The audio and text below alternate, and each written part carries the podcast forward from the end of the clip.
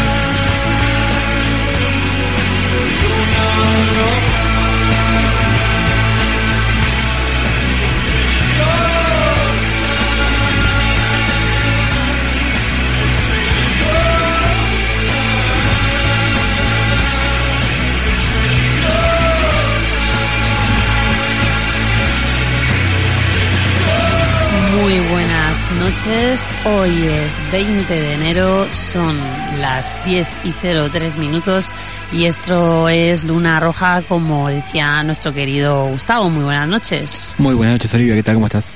Pues bien, bien. Eh, un- estábamos un poco tristes, la verdad, y queríamos empezar el programa mandándole pues un abrazo muy fuerte a la familia de nuestro querido compañero Juan Aguirre Contreras, que por desgracia falleció el 18 de enero.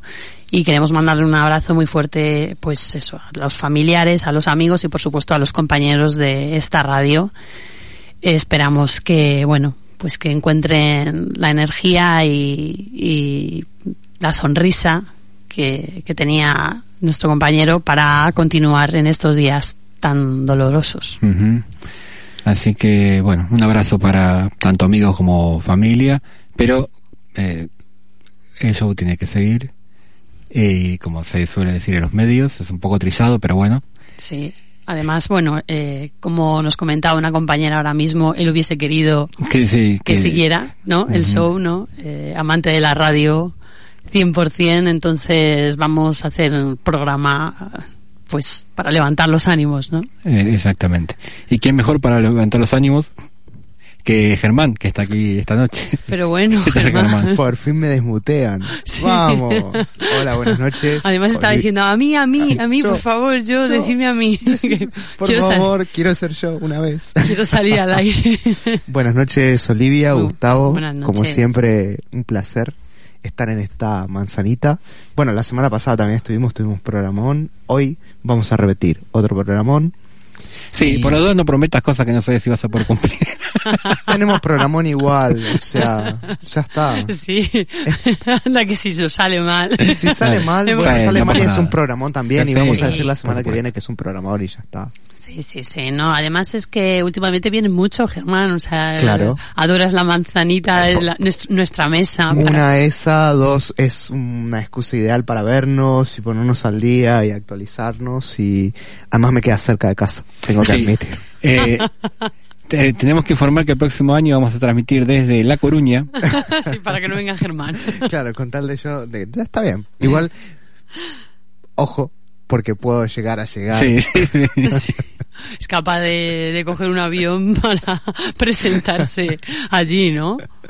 Bueno, sí, no sé, pero puede ser, ¿eh? Sí, no, bueno, tampoco sería nada raro. Nuestros oyentes, nos, claro, nos pueden escuchar desde aquí mismo, desde Madrid, a través de, del 91.4, ¿no? Exactamente, la que a veces- FM. De, de la FM, pero claro, con la app y con internet en radiotentación.com nos pueden escuchar desde La Coruña también. Claro. ¿no? Mismamente. O sea, sí. Además, además la app, ¿no? Funciona. Funciona perfecto. Excelente. Siempre hay que remarcarlo eso porque no suele suceder en las radios. Sí, Incluso en radios de- con mucho presupuesto. de primera línea. Sí. ¿Sabes qué? Te voy a contar una cosa que me pasó, Germán, eh, ayer, a- el miércoles. Estaba en mi casa con el ordenador tranquilamente y escucho un ruido de golpes y cosas que se rompen. Ay, no, qué Sí, horror. pa, pa, pa, pero Pu- puedo sospechar algún vecino, tal vez. Eh, no. no, el más allá. no. Entro a busco el origen de ese de ese sonido y era toda una fila de azulejo del baño en el suelo. No, No, qué bajón. no me Sí, jodas. Te lo verdad. garanto. Sí, y sí, no, y no sería por la influencia de los vecinos. Tal vez. A lo mejor la vibración. Es que la medianera es así, es complicado. No, y eso me hizo pensar la cantidad de cosas que hay dando vueltas por el mundo que están mal hechas. O sea, evidentemente esa casa, por lo menos el baño está mal hecho. O sea, Bueno, tiene algunos detalles que Sí. te lo indicarían, sí. Sospechamos. Y, por ejemplo, estoy usando el PC portátil laptop, aunque no debería llamarse laptop, porque no va a sonar a falta, pero bueno, no importa. Em, y quieres meter tres pendrive y no puedes. Porque lo- los, las entradas USB están muy pegadas.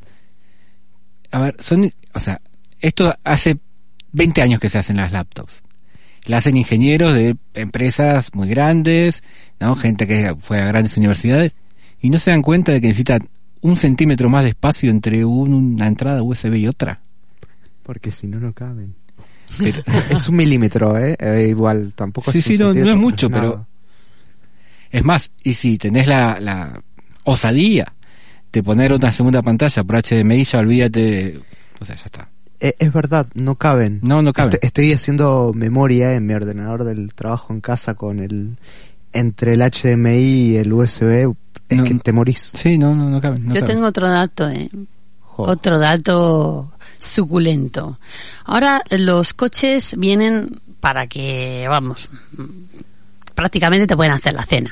¿Vale? Te aparcan solos, tal, tiene una pantalla táctil de la leche y bueno, tienes cámaras por todas partes, pero inventan de tal manera que tú no puedes poner tu teléfono móvil con eh, el cable, ¿vale? Para cargar, no te cabe en el hueco del teléfono móvil. Claro. No cabe. Y además, sumo, eh, son capaces de poner la fuente de alimentación de tal manera que pase por la palanca de cambios, por el freno de mano. Pero vamos a ver, señores ingenieros de los coches, si somos capaces de hacer que vuele, ¿por qué no somos capaces de pensar dónde poner el cable? O sea, yo tengo una teoría que tengo desde muchos años, que es que el tipo que lo diseña, como no lo va a usar, o sea, porque dice, este coche, por ejemplo, es para pobres. Yo voy a tener un coche de alta gama. Entonces, no me importa lo que pase con el cable. O sea, eh, que- Ahí has abierto un melón, ¿eh? Porque a quién se le ocurre hacer un coche de alta gama y que no tendré las piernas en él. Bueno. Como esos cochecitos tan bajos que hay.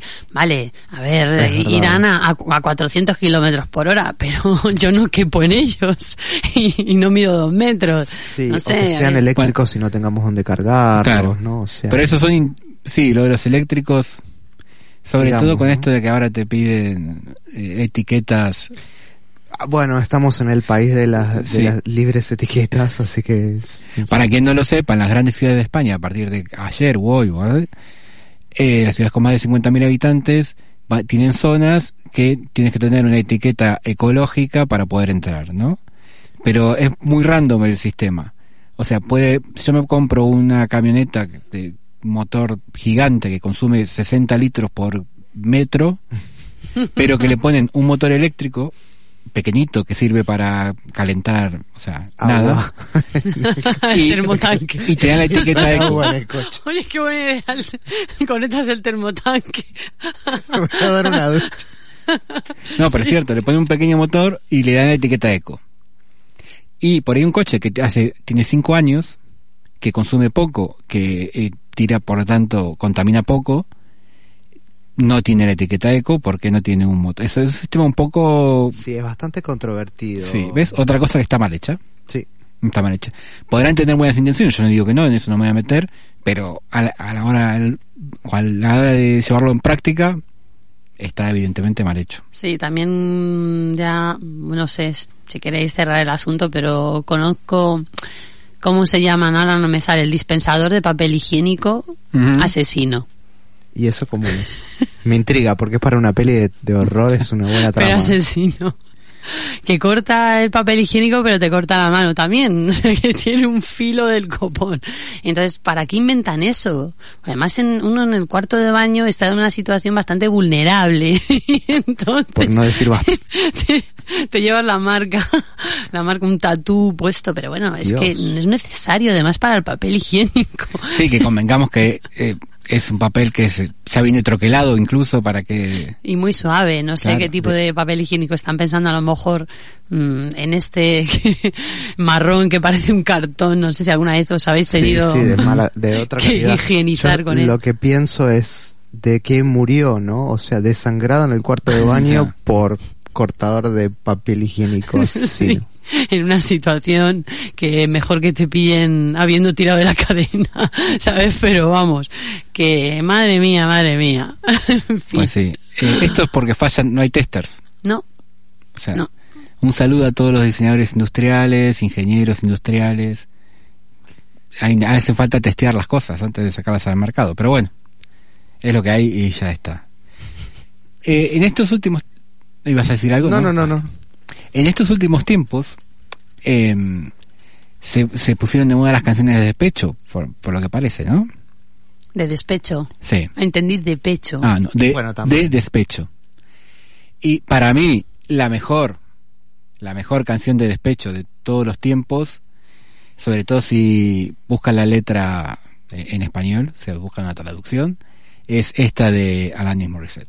I want you to know that I'm happy for you. I wish nothing but the best for you both.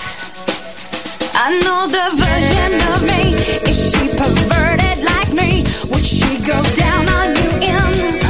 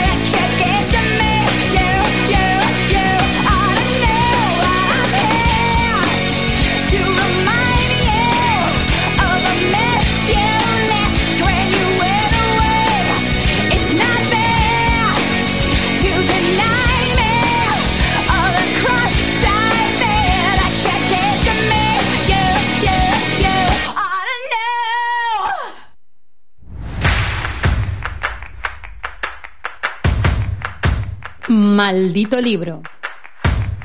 Amarás la lectura sobre todas las cosas.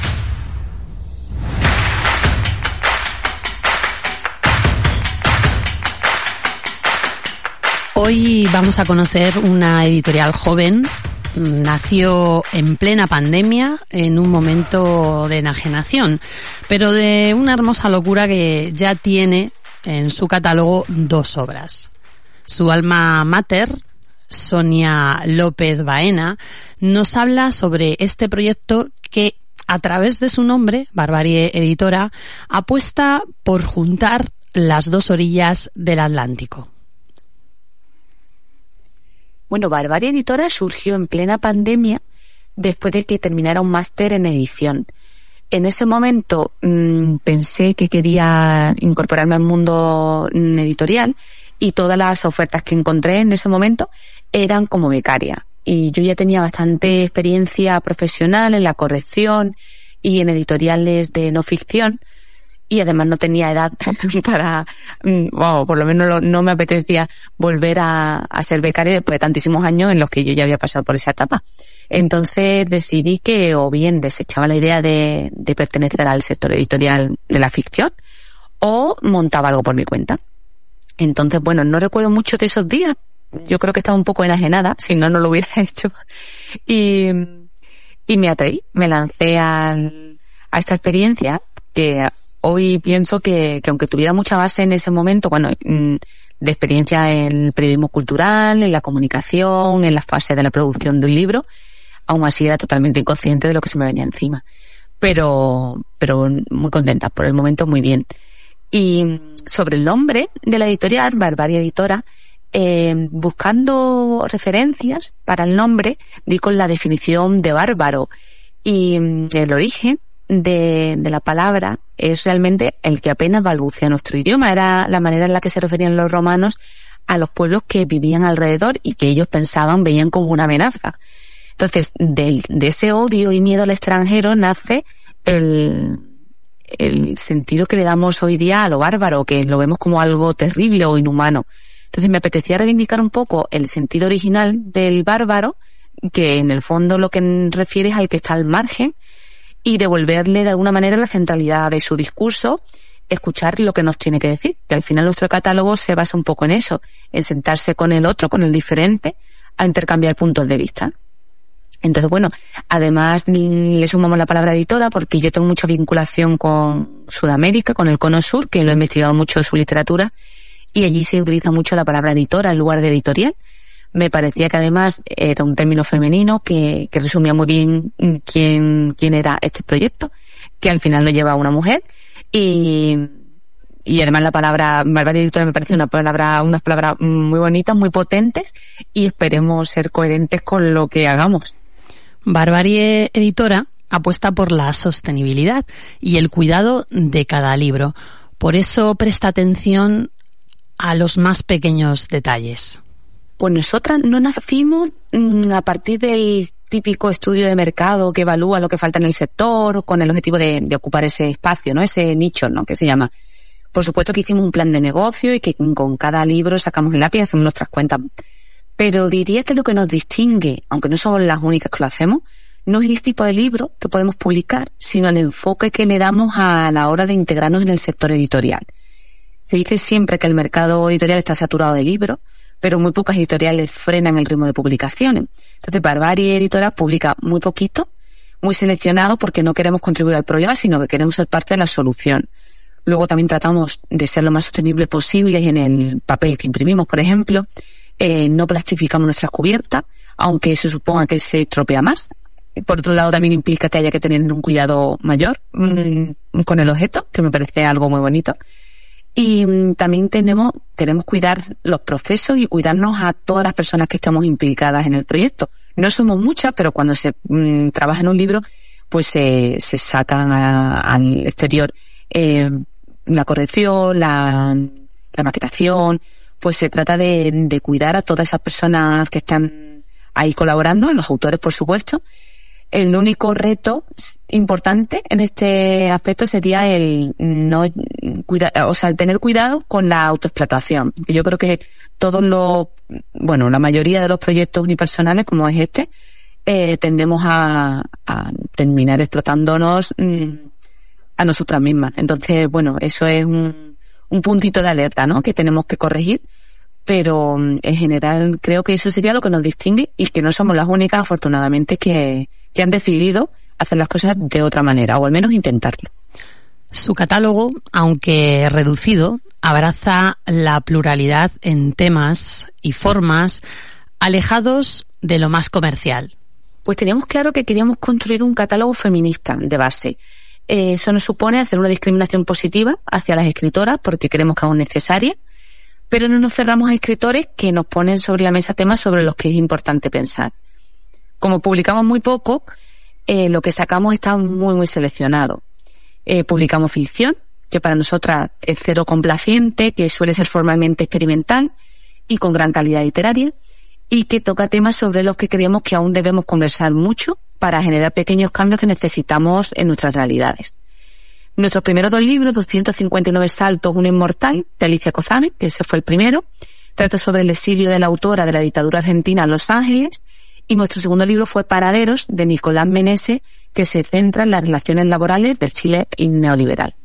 A la hora de seleccionar estas obras que comenta Sonia López, eh, Barbarie Editora abre procesos de selección, pero también se nutre de otras obras ya publicadas en otros lugares del mundo. Aquí tenemos varias fórmulas. Por un lado tenemos la recepción de manuscritos tradicional, que se suele abrir una vez al año o un par de veces, en nuestro caso se abrió en verano, recibimos muchos textos y de ahí seleccionamos una novela que nos gustó muchísimo, que se llama De tres a cinco minutos de Reyes Navas. Luego tenemos la opción de de leer eh, textos de otras editoriales independientes extranjeras que nosotros ya mm, controlamos su catálogo, sabemos que nos puede interesar y a través del libro electrónico mm, hemos leído esos textos eh, y de, por ejemplo, de hecho, a través de este sistema surgió la lectura de Panaderos que lo publicó Weathers en Chile, donde hablamos con ellos, tuvimos los derechos de publicación en España y lo publicamos aquí. Y luego, por último, diría que hay una, una fase de investigación que yo disfruto mucho, que es en las bibliotecas especializadas. De hecho, en la primera novela, la de Alicia Cozamet, la, la leímos allí, en el AECI, que es una biblioteca especializada en literatura islámica y hispanoamericana. Entonces, allí leímos a muchas, muchas mujeres escritoras hispanoamericanas y de todas nos entusiasmó su novela, la de Alicia, y también hicimos lo mismo que con Panaderos, hablamos con, con ella, con la autora, y nos cedió los derechos para publicar aquí en España. Uno de los mayores retos de toda editorial reside en la distribución y promoción de sus autores. Sonia López comenta las dificultades de dar a conocer una editorial tan joven. Esta es la parte más complicada, diría yo, de todo el proceso por el momento. Nosotros pensamos que desde el principio sería mejor tener distribuidora que no tenerla. Entonces, bueno, hemos tenido suerte porque tuvimos, hemos encontrado una que nos dio el servicio de distribución. Luego nos hemos dado cuenta que quizá no era suficiente, que lo que necesitamos, además de la distribución, es una labor comercial con las librerías que pudieran estar en consonancia con el proyecto. Entonces, esa labor la hemos, la he hecho yo, eh, la hemos hecho dentro del proyecto intentando establecer contacto directo con esas librerías, explicándoles quiénes somos. Es la verdad un verdadero escollo, eh, porque nuestro objetivo es estar en librerías, sobre todo. Eh, pero por el momento mm, podemos estar en, en, un gran número de ellas que nos han dado acogida, pero todavía nos falta en ese aspecto. Por este motivo también decidimos vender en nuestra web para que ningún lector se quedara sin la posibilidad de hacerse con el libro. Aunque Cualquier lector si va a una librería puede pedir nuestros libros y en un par de días deberían tenerlo en, en esa librería, en cualquiera. Luego, en cuanto a la promoción, hemos tenido ahí bastante suerte, porque hemos dado con periodistas que se han interesado mucho por el proyecto y nos han tratado con mucho cariño. Luego, verdad que hay como una especie de agujero negro en el que uno no sabe todavía qué pasa ahí dentro, que eh, de la, las apariciones en medio de comunicación, aunque sean muy importantes y nacionales y con una tirada muy grande, luego no revierte en ventas. Entonces, bueno, eso todavía está ahí pendiente de estudio. Yo quiero pensar que todo va sumando y que en algún momento alguien hace esa cuenta y dice, quiero este libro. Luego, por supuesto, si vemos muy interesante presentar los libros, eh, y los hemos, lo hemos hecho con, con los autores que estaban en España en ese momento, si no lo hemos hecho de una manera virtual. Y de hecho, el próximo marzo que sacamos nuestro tercer libro, eh, vamos, ya avisaremos en redes de la presentación, pero vamos a presentar. Y también vuelve Alicia Cozame, la autora de nuestro primer libro, porque una, se, se presentan ellas crean en el festival un pequeño texto, se hace una performance sobre él. Así que eh, en el primer semestre vamos a estar atareados. Nosotros en las redes comentamos todo, así que si estáis al día en nuestras redes, eh, podréis asistir si os apetece. Barbarie Editora apuesta por un futuro flexible y abierto a las propuestas que vayan surgiendo a lo largo de su evolución. En concreto, tiene este deseo para el 2023.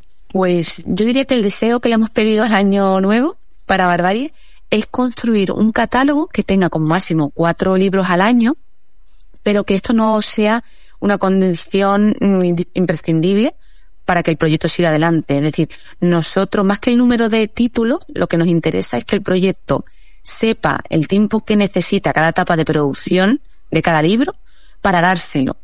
Y luego que cada libro sea sostenible económicamente por sí mismo o que se compense con otros a lo largo de ese año. Es verdad que por la naturaleza de la literatura que publicamos, tenemos que ser muy creativos y probar fórmulas que nos permitan llegar a muchos lectores, o por lo menos al máximo de los lectores ideales, y de una manera ya mucho más ambiciosa, tocar la puerta de otros lectores que aún no saben que sí que les interesarían nuestros libros y a los que queremos invitar y queremos contar con ellos en nuestro proyecto. También tenemos clarísimo que Barbarie no es un ente aislado, sino que tiene muchas patitas puestas en muchas parcelas, que además quiere compartir con otros proyectos de ideología similar y queremos estar pendientes mm, del rumbo que quiere ir tomando el proyecto por sí mismo. Yo he entendido ya que, que Barbarie no es exactamente mi persona, sino que tiene, es como una especie de, mm, de organismo vivo que va a ir marcando su, el camino que quiere ir teniendo y hay que estar atento a lo que nos va pidiendo. Entonces, bueno, respetar su, su independencia como ente y, mm, y cuidar todos los procesos, cuidarnos entre nosotros.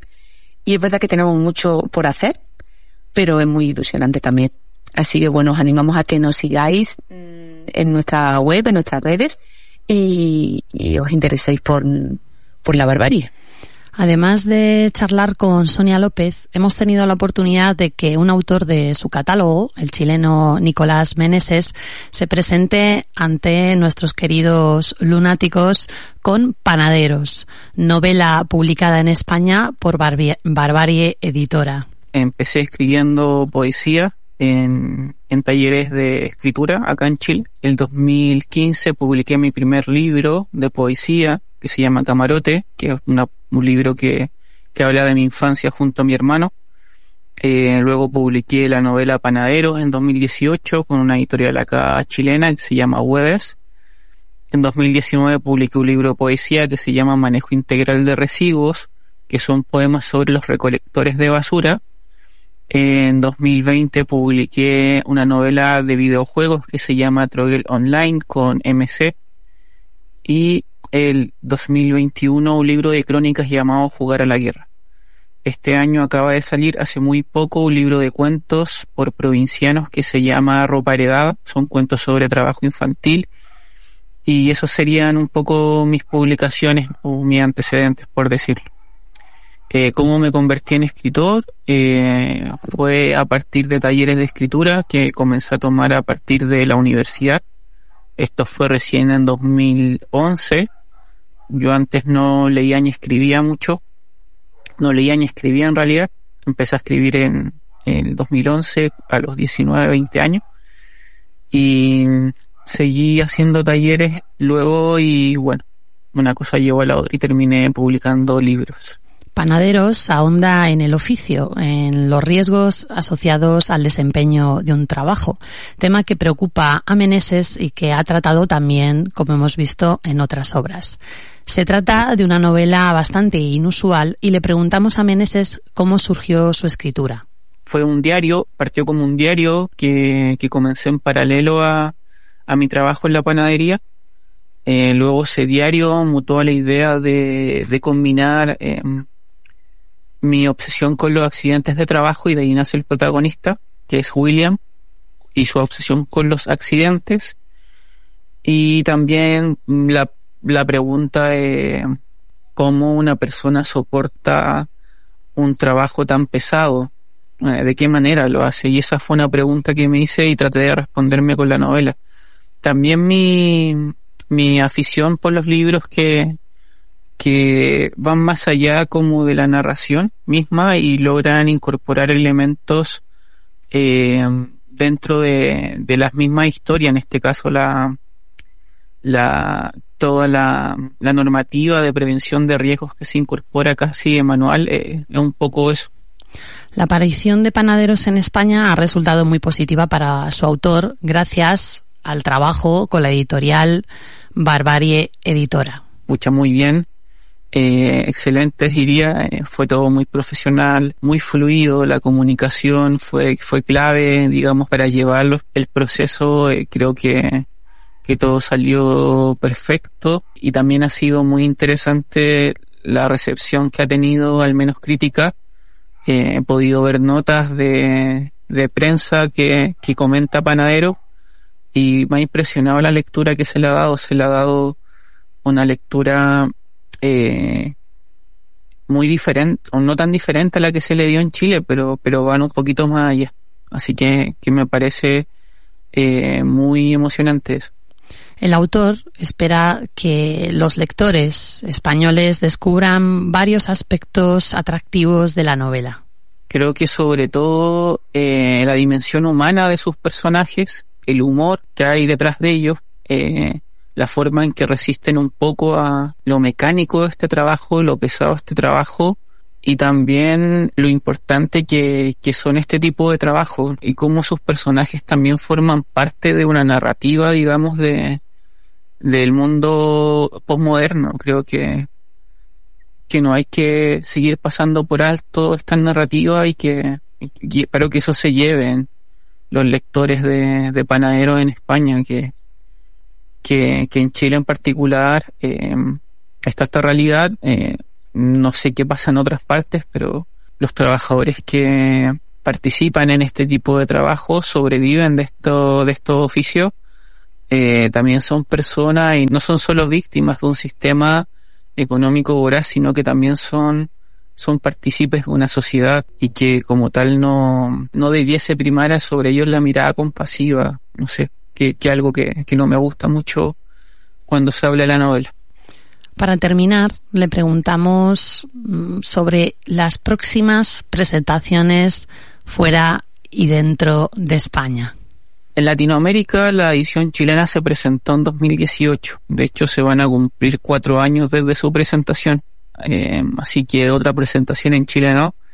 Y si planeo ir a España a presentar la novela, eh, me gustaría muchísimo, pero no depende de mí porque eh, hay que conseguir recursos para el viaje y de momento en Chile los fondos que, que financian los viajes de escritores hacia, hacia, hacia el extranjero a presentar su obra están cerrados. Eh, yo espero que, que se puedan reabrir y que, que eso me permita viajar, ojalá el próximo año a España, si no, eh, ojalá en algún momento, eh, para presentar el libro. Deseamos a Barbarie Editora una larga vida y os invitamos a vosotros, queridos lunáticos y lunáticas, a curiosidad en su página web, barbarieeditora.es, donde podréis encontrar el libro de Nicolás Meneses, Feliz Noche de Malditos Libros. Estás escuchando Luna Roja. Luna Roja. Luna Roja. Luna Roja. Luna Roja. Un programa hecho por lunáticos para lunáticos. Viajar y abrazar lo desconocido activa el cerebro y mejora tu salud.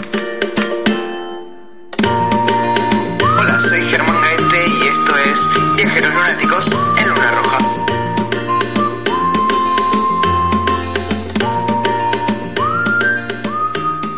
Eh, hacía tiempo que no teníamos a los amigos de Lonely Planet en Viajeros Lunáticos, así que aprovechamos el tirón del fin de año, las vacaciones de invierno, el final del año, eh, la Fitur, todo lo que ustedes quieran para inspirarnos para nuestro próximo destino. Así que hoy en Viajeros Lunáticos, los cinco, las cinco mejores ciudades del 2002, 22. Ah, Estamos bien. eh, bueno, puede ser un viaje en DeLorean.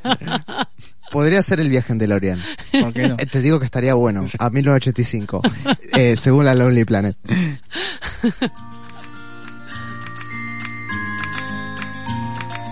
Bueno, vamos, va- va- vamos a viajar porque ya de esto no lo remontamos No, más, así que... yo quería hacer un comentario que no viene a cuento, pero me encanta lo de, hola, soy Germán Gaete. Ah, eh, me faltó algo, perdón. Si no, no sería Viajeros Lunáticos. El señor del autobombo. claro, por eso soy el señor del autobombo. Me encanta. Es que... Sí, no, bueno, no, es el está, ABC de la radio. no está, sé. está muy bien, pero es hola. Hola. Seguidme en redes también. Bueno, vamos, vamos, porque si no, tenemos, tenemos contenido y hay cinco ciudades en, en los cinco continentes, así que vamos a viajar de un lado a otro. Empezamos por Europa, nos vamos a Nicosia o Lefkosia con esto de que hay que recuperar los nombres tal y como, de las ciudades tal y como, como se deberían pronunciar en Chipre que es mitad griega, mitad turca, desde, y es una de las pocas ciudades que queda divididas en el, en el mundo, eh, dividida por una línea de demarcación vigilada por la, por la ONU. Nicosia tiene una mitad griega, otra turca, viviendo en gran medida segregadas. Ah, Interesante. sí. Eh, mientras la pande- pero mientras la pandemia obligaba a cerrar fronteras en todas partes, aquí la reacción fue la aparición de proyectos culturales intercomunitarios que hacen más cautivadora que nunca la esta capital eh, pese a su a su división, ¿no? Culturalmente europea, pero geográficamente en el próximo oriente, Nicosia es un rico y extravagante cóctel de influencias griegas, turcas, musulmanas, cristianas, donde todo vale. No, desde luego, el menudo popurrí. Ya te digo. Eh, lo, lo primero que se recomienda es ir en bici al norte de la ciudad, hasta el monte de Pentadáctilos. ni, ni, ni loca. Voy a viajar para ir en bici. También está loco. Hace tiempo que se inventó el coche. ¿Para qué voy a ir en bici? Bueno, porque debe ser muy bonito. Además, Es ubiquémonos, es una Sí. isla mediterránea, ¿no? O sea que bonito debe ser. Sí, en moto, coche también, ¿eh? En moto voy, si quieres. Bueno, ¿por qué no? En moto. Eh, contemplar la ladera en el monte eh, Pentadáctilos, en el que hay una bandera gigante con la estrella y la medialuna roja sobre fondo blanco. Creada con piedras pintadas, esta es la bandera de la escindida República Turca del norte, del norte de Chipre, que ocupa la parte norte de la isla desde 1983. Un dato, Mm. esto solo es reconocido por Turquía. Sí. Sí. Normal. Como que no se llevan muy bien, ¿no? Eh, no, es un tema un poco complejo. Es, sí. es, es, es complicado, sí. Eh, luego, la línea verde, que es la que divide Nicosia en dos, desde la invasión turca de 1974, por esto, cruzar la pie sup- supone comprobar un poco la compleja historia de la isla y experimentar esta división física y cultural eh, de las dos Chipres, ¿no? Tiendas, museos, galerías de arte, plazas, terrazas de café, en donde se canta a viva voz, iglesias a la luz de las velas, ¿no? en el caso de ortodoxo, íconos bizantinos en el sur, dan paso a un túnel del tiempo de bazares, mezquitas, eh, un carabazar otomano, que luego vamos a ver lo que es un carabazar, eh, y las eh, decadentes casas adosadas del Nicosia del Norte. Cruzar esta línea es descubrir dos comunidades distintas pero profundamente enlazadas. Esta es la foto de que estamos viendo acá con Oli. A ver, claro. a ver. Que solamente ven Germán y Olivia que porque se el resto. fastidien los, los Que se demás. fastidien los demás, pero Bueno. bueno, ahí es muy bonita. Las Es- tienes que subir a las redes. Claro. las tendría, Claro. sí, las voy a subir. Tenemos Las que hacer la próxima vez como, algo como con Luna Cornata. Con Luna Cornata, Claro. exactamente. Eh, busca en Google caravazar, Claro. un antiguo tipo de edificación surgido a lo largo de los principales caminos donde las caravanas paraban, es una mezcla entre un bazar y una posta europea. ¿no? Ujú, Lo sí, se parece a Zocodover. Posta, es verdad, ¿Se parece Se- a Zocodover? es verdad. Sí, pero los, los caravazares es- se ven sobre todo en lo que era la antigua ruta de la seda, que eran sitios grandes para descansar, intercambiar animales y, y hacían comercio ahí. incluso. Una, una posta medieval Claro. para la versión variable variante europea. Eh, bueno, también están llevando adelante la restauración de monumentos históricos, fuentes otomanas, iglesias, mezquitas, eh, mucha cuestión de recupero de patrimonio cultural financiado por la por la comunidad eh, europea y eh, a esto dábamos paso con lo que hablamos antes de, de estas cuestiones inter eh, cooperadoras intermunicipales eh, que, que básicamente están intentando llevar adelante el recupero de, de- de el patrimonio, del enlace cultural entre las dos, eh, ¿no? entre las que serían Claro, las dos sí, entre las naciones está- que están ahí. sí, entre las naciones que están ahí. Así que bueno, la idea de por qué es seleccionada esta, esta ciudad más que nada es porque el viajero puede contribuir con su propia voz a las estas alentadoras iniciativas. No, desde luego, además es una ciudad de contrastes, pero me imagino que a su vez se parecerá muchísimo, porque suele pasar, ¿no? La idea de no me parezco nada al vecino, pero luego desde Es que somos ojos iguales. ajenos es que todos... Es que, Si, si todos le ponen yogur a la comida. y todas le ponen yogur a pero, aparte es que todas las culturas mediterráneas Se parecen. se parecen un montón, un montón. Vamos rapidísimo Sí. a Lagos en África. A, a pesar de su antigua fama, esta metrópoli ferviente es muy rica en petróleo y alberga un montón de, de- de escenarios policulturales, desde el Afrobeat, la Arise Fashion Week, Nollywood, no se me suena cine, Sí, claro. La- Nollywood. la- Es que- las fiestas, Nigeria, que no habíamos dicho de qué pa- país estábamos hablando, es la bueno, es un país con mucha potencia en África, de hecho supuestamente la próxima potencia africana, que tiene más de 100 millones de habitantes, y Lagos va, se va a convertir en una de las ciudades más grandes del mundo en muy poco tiempo. en muy poco tiempo. Hasta 1991 fue capital de Nigeria y aunque ahora el gobierno federal está en Abuja, el centro de gravedad del país sigue siendo Lagos, como, como bien mencionas. Con tres zonas a, a explorar, la isla de Lagos, corazón primigenio de la ciudad, mercados, fruta, pollos vivos, mujeres con vestidos coloridos que venden pescado. Me, parece como algo bastante. ¿no? Típico y tradicional. Y queja, que no es la tienda de muebles, es un barrio residencial con hoteles, totalmente otra movida diferente. Y para terminar, la sofisticada Isla Victoria, sede de las embajadas, galerías de arte, o sea, restaurantes, como para todo gusto. Así que va, ¿no? Va, va, Sí. va en camino. Yo tengo pendiente África, la verdad que no conozco nada de África, nada. Ni siquiera he ido a Ceuta y a Melilla. Y bueno, vamos a Lagos. Ahí va. Eh, podemos ir a Nollywood. ¿no? Que hablamos de eso hace un minuto. Eh, es básicamente eh, la capital de la industria cultural y cinematográfica de, de, de Lagos. O sea que no hay para, no hay desperdicio, la No. verdad. Este, eh, dice que sí puede ser o resultar a veces intimidatoria. La clave es tirarse de cabeza y disfrutar con Lagos. Luego del COVID-19, la vida regresó a la normalidad y el crecimiento de Lagos no muestra señales de ralentización, como, como bien dijiste. Así que por buscar un destino auténtico. Volamos a Mérida en México, no, que no en, que no En Extremadura. Extremadura, que es muy bonita también. Eh, pedalear a través de la historia. Hoy estamos con la bici a- No, a no. pleno, ¿eh? Por favor, hay que descansar, es por la noche, hay que pedalear. Mérida siempre estuvo al frente de la oferta cultural del Yucatán. Entonces la, pro- la popularidad de esta ciudad es más que nada encontrarse con los mayas, con, con todo lo que es la, la, la acción que se des- desarrolla en el centro histórico, desde galerías de arte, cantinas, restaurantes, museos, eventos, playa, noche TT, todo lo que Todo. quieras. está ¿Y, te- y tequila no...? está tequila, tequila ¿O es más bombón. zona del me- de mezcal?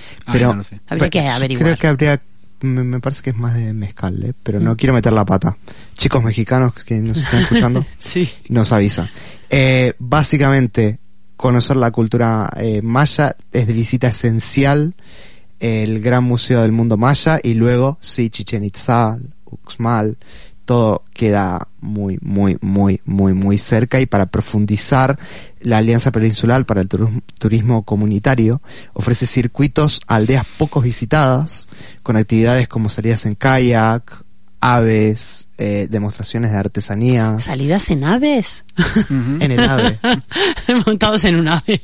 No, no, en el ave, la alta velocidad. No, bueno, malísimo el Vale, chiste. muy malo, sí. no Muy, muy malo. De los dos, quiero decir. Muy Muy, malo. malo, muy malo. El viajero, además de apoyar directamente la economía local, optando por alguna actividad de esta, puede tener una experiencia más personal con el local, con el residente. Así que vamos, a, vamos a descubrir a, a- a Mérida. Tengo que ir avanzando a pleno. Sí, te quedan un par de minutos. Joder. Hola. ah, Eso, eso hay que censurarlo. Y. Jeonju en Corea del Sur, que también, eh, además de eh, Seúl, el centro histórico de Jeonju es como entrar en un cuento de hadas coreano, lleno de pagodas. Tiene que ver, a, eh, te- busquen la, la capital Jeonju. Es un museo sin paredes, así está definido. Ah, mira. Eso se los dejo para, para que lo, que lo mm, recorran eh, con la Mm. curiosidad viajera. Pero les digo que del 57 antes de Cristo al 935 después de Cristo fue la más próspera joya del reino Silla. O sea que debe tener ahí unos O sea que rico pasado Sí. eh, y bueno, vestigios de, de la cultura ancestral.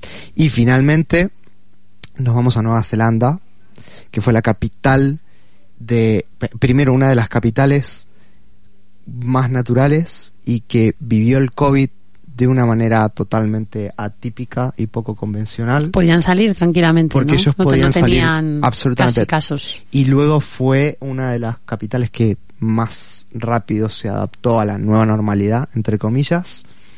Y lo festejó por todo lo grande con el Mundial Femenino de Rugby Ah, este año, bueno, el 22, fue entre octubre y noviembre, uno de los eh, más concurridos y además que se llevó la victoria este el equipo local. Claro. Así que básicamente, bueno, fue como, como, como una super fiesta para, para la post pandemia y para la nueva normalidad. Así que entre festivales, deporte, salidas en bici No, no, salías en bici, no, ya No, te ahí digo no yo. y, y- en coche. en coche muy, muy- bueno, de, de Oakland sí te recomiendan alquilar, rentar coche. Así que Ah, vale, mejor. en, el coche ese que decíamos al principio del programa, ¿no? El- Ultra mega contaminante que sirve para eh, el termotanque también. Sí, que te puedes duchar, ¿no? Eh, nada, eh, vamos a viajar, que se nos acaba el mundo y el programa.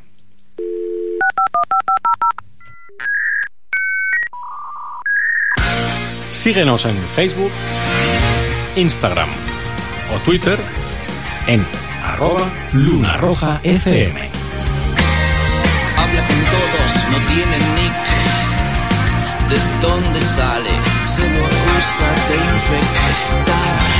La red social llega al fondo,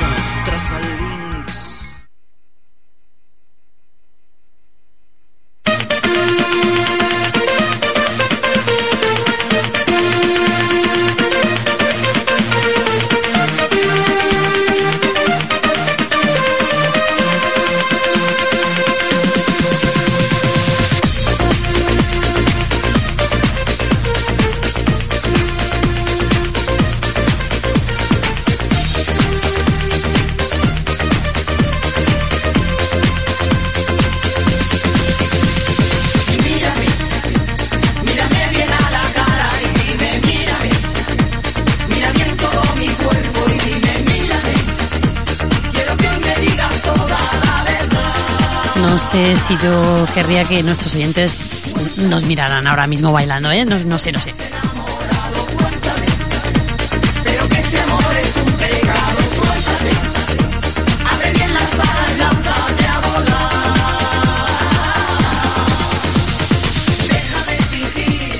Esto me da a invento noventoso, ¿no? no sé.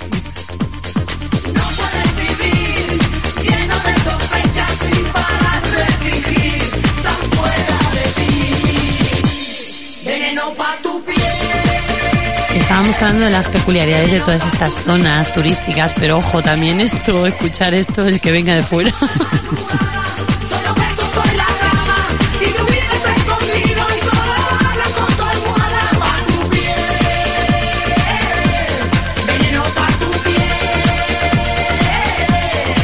Para quien lo quiera buscar y seguir indagando, es La Veneno.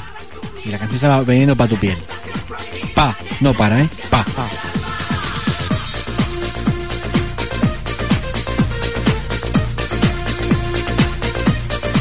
Me olvidé decir una cosa enlazada a alguna columna que hemos hecho. Hoy es el día de la paella en Benicassim. ¿Se acuerdan la rotonda que tenía la paella, La paella gigante? gigante, sí. ¿Cómo olvidarlo?